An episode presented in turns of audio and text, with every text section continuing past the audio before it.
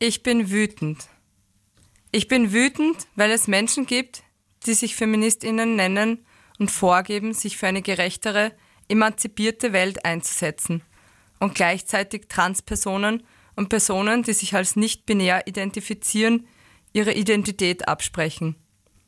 Sie aus dem feministischen Projekt ausschließen. Die Abkürzung für derartige Feministinnen, TERF, ist die Kurzform für Trans Excluding Radical Feminist.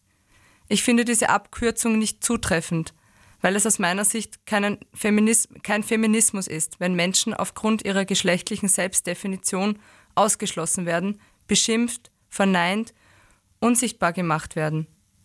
Der treffendere Begriff für solche Menschen ist FART. Feminist, Appropriating, Ridiculous, Transphobe also Feminismus aneignende, aneignende, lächerliche, transphobe Person. Ich bin nicht nur wütend, sondern auch enttäuscht. Denn diese transphobe Scheiß bekomm, diesen transphoben Scheiß bekomme ich derzeit so viel aufmerksam in den Medien. Er vereinnahmt den Feminismus und verbündet sich mit rechten und bürgerlich-liberalen Positionen, die Angst um die heteronormative Cisgeschlechtlichkeit haben. Das finde ich extrem scheiße. Ich bezeichne mich nicht mehr als Feministin, sondern konsequent als queer-feministisch. Am 25. November war der Tag, der Tag gegen Gewalt an Frauen.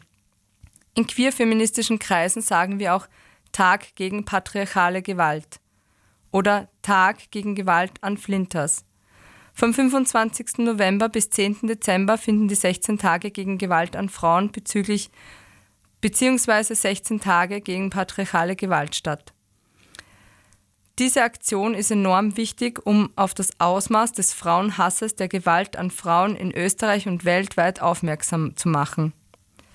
Die 16 Tage müssen aber in Zusammenhang mit dem 20. November gesehen werden. Da ist der Trans Day of Remembrance. Der Tag gedenkt jährlich an trans- und genderdiverse Personen, die in den letzten zwölf Monaten ermordet wurden. Transpersonen und nicht-binäre Personen sind ebenso von patriarchaler Gewalt betroffen wie Cis-Frauen. Gewalttaten gegen Transpersonen sind in Österreich auch keine Seltenheit. Hier ein paar traurige statistische Daten.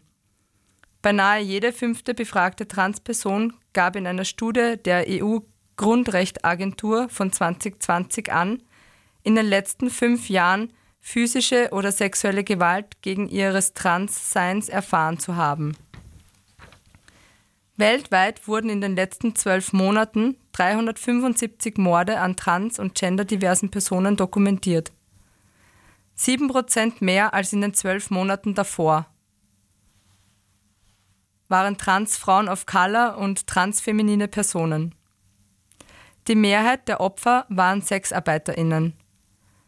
43 Prozent der Transpersonen, die in Europa ermordet wurden, waren Migrantinnen. Die Dunkelziffer ist vermutlich um ein Vielfaches höher.